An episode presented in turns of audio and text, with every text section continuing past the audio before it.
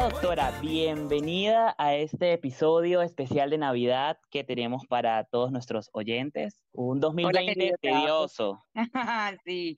Hola, Carlos. Aquí estamos en nuestro podcast navideño, nuestro patocast navideño. Y bueno, deseándoles a todos hoy 21 de diciembre las mejores energías, lo mejor del mundo y que veamos esta noche la estrellita de Belén. Así que ah, bueno, hoy es especial. Este episodio de hoy está hecho con mucho amor para todos nuestros oyentes y espero sea de mucho agrado. Así será. Hablar sobre medicina y patología bucal nunca había sido tan interesante como en PatoCats. Yo soy Carlos Sánchez y junto con Mariana Villarruel traemos para ti los mejores profesionales en cada tema. Porque conversar sobre estos temas nunca había tenido tanta relevancia, profesionalismo y academia como ahora. Hoy vamos a hablar de una patología que me interesa mucho, me gusta muchísimo y es eh, está dentro de la clasificación de las eh, patologías ampollares de la mucosa bucal. También existe un grupo importante de estas enfermedades, entre las que se destaca el pénfigo, del cual vamos a hablar hoy con la doctora Mariana, y es muy importante que nosotros tengamos conocimiento de estas enfermedades porque suelen iniciarse en la cavidad bucal antes de expresarse en el resto del organismo, siendo un diagnóstico y un tratamiento precoz, los cuales van a mejorar muchísimo el pronóstico de estos pacientes. ¿No es así, doctora? Tal cual, tal cual.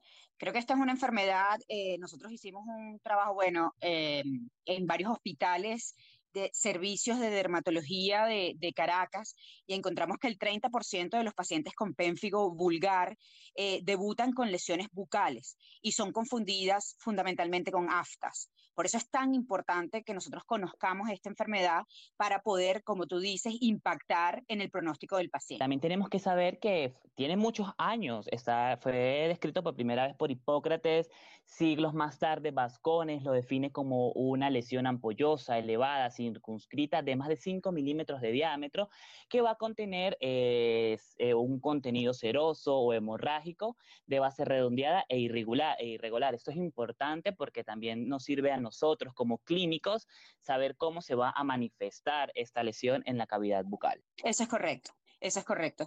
Em, es una enfermedad, como tú dijiste, ampollar, eh, es una enfermedad autoinmune. Y así como yo le digo a mis pacientes, bueno, tú em, lo explico aquí, tu sistema inmunológico, es decir, em, toda tu respuesta inmunológica detecta tu cavidad bucal, tu mucosa, tu piel como algo extraño y va y lo ataca. En el caso, digamos, más técnico, pues se producen anticuerpos contra los desmosomas y muy en especial una proteína que está presente en los desmosomas, que es la desmogleína, eh, la desmogleína 3 es el target en el pénfigo vulgar oral, sobre todo el oral, 3 y 1.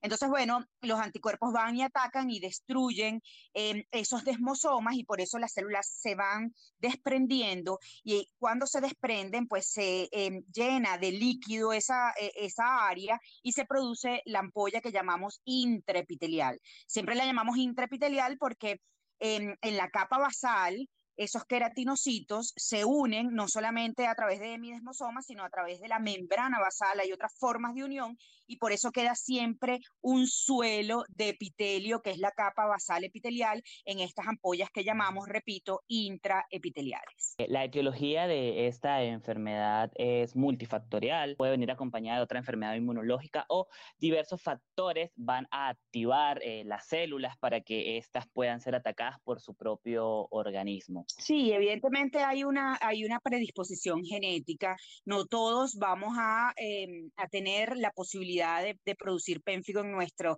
en nuestro cuerpo. Entonces ya está bien claro que hay una eh, predisposición genética con em, polimorfismos de em, los complejos mayores de histocompatibilidad, ¿no?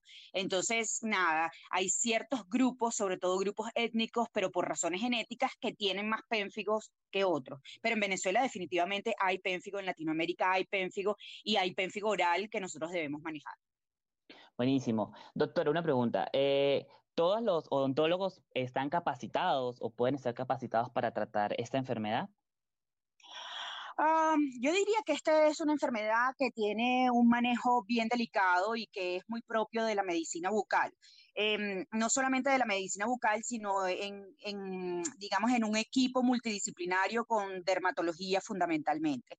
Entonces yo creo que debe haber una capacitación importante porque como enfermedad autoinmune nosotros tenemos que frenar el sistema inmunológico y la manera de frenarlo es utilizando eh, inmunosupresores y el manejo de los inmunosupresores yo diría que necesita una capacitación especial.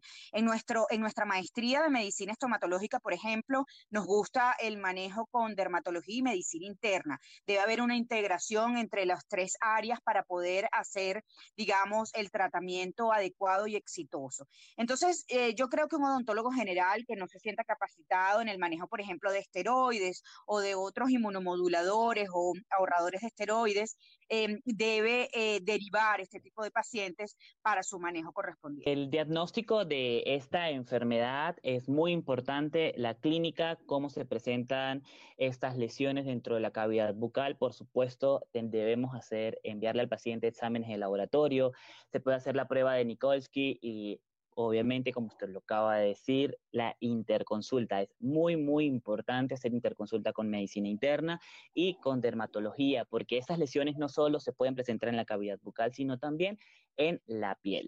correcto, y otras mucosas también, como la mucosa genital, mucosa ocular. Entonces, bueno, aquí hay una integración importante. Y bueno, tú has tenido varios casos, Carlos, y ya tú sabes que, que bueno, que el manejo siempre va a ser exitoso cuando tenemos un manejo multidisciplinario. Pero cuando hay lesiones bucales, pues el liderazgo siempre lo tiene medicina bucal. Em, las lesiones en cavidad bucal tienden a ser lesiones eh, ulcerativas. Es raro que nosotros veamos ampollas en la cavidad bucal por el grosor que tiene la mucosa. Como es tan delgado, se rompen rápidamente. De hecho, las de la piel también se rompen rápidamente. En cavidad bucal puede afectar cualquier zona de la boca y es muy característico una litosis muy particular que tienen estos pacientes porque además tienen una dificultad muy grande para el cepillado porque las lesiones causan gran, gran dolor puede haber signos de gingivitis escamativa. Y cuando hay lesiones eh, en piel, pues debemos buscar, por ejemplo, lesiones en cuero cabelludo, lesiones eh, en, tronco, en, quizás en las extremidades. Em, es importante revisar al paciente completamente para eh, descartar si hay lesiones o no en piel, porque hay em, algunas entidades que son diagnósticos diferencial, como por ejemplo el penfigoide de la mucosa bucal, que no tiene o generalmente no tiene expresión cutánea. Entonces, bueno, algunos diagnósticos diferenciales podemos hacerlo con la evaluación de la piel y la interconsulta con dermatología. Usted acaba de hablar sobre la importancia que eh, tienen los médicos bucales de eh, tratar esta enfermedad y esto va porque estamos siendo capacitados para ello. Entonces, eh, zapatero a su zapato, vulgarmente diciéndolo, eh, si está en la cavidad bucal, debemos referirlo al especialista para que sea tratado con éxito. Si tiene lesiones en, en piel, perdón, hay que derivarlo a dermatología para que sea tratadas con éxitos estas lesiones y siempre hay que enviarlo a medicina interna porque hay que hacer una evaluación general del paciente. Como odontólogos, eh, no solo tenemos que evaluar la cavidad bucal, que es lo más importante, pero también hay que ver las manos, hay que ver el cuero cabelludo, como usted lo ha dicho, porque es muy importante hacer un examen complementario para nosotros poder tener un correcto diagnóstico y poder derivarlo a los especialistas que tienen que tratar cada área. Exactamente. Pero bueno, quisiera exaltar, hacer como unos tips para si un odontólogo tiene en la consulta un paciente como esto, cómo puede pensar o puede em, eh, guiar la ruta diagnóstica a que sea eh, algo como pénfigo. Bueno, uno, las lesiones ulcerativas no son redondeadas como aftas, son lesiones como irregulares. Dos, signo de Nikolsky, cuando usted pasa el dedo o pasa, eh, digamos, cualquier instrumento o el chorro de aire de la jeringa triple, se levanta una o se levanta el epitelio porque ese se separa del tejido conjuntivo por supuesto, microscópicamente siempre queda la capa basal pegada al corion, pero otro tips diagnóstico puede ser la ubicación de las lesiones. Se asientan sobre cualquier parte de la mucosa bucal, a diferencia de las aftas, que afectan más bien mucosa no queratinizada y no adherida a hueso. Em, ¿Qué otra cosa? Halitosis, dolor, em, lesiones múltiples, todo eso nos tiene que hacer pensar que ahí hay otra cosa. Y el signo de gingivitis escamativa, que a pesar de que es más frecuente, por ejemplo, en pénfigo pues podemos encontrarlo en pénfigo o líquen plano u otras enfermedades autoinmunes o de tipo ampollares en la cavidad bucal.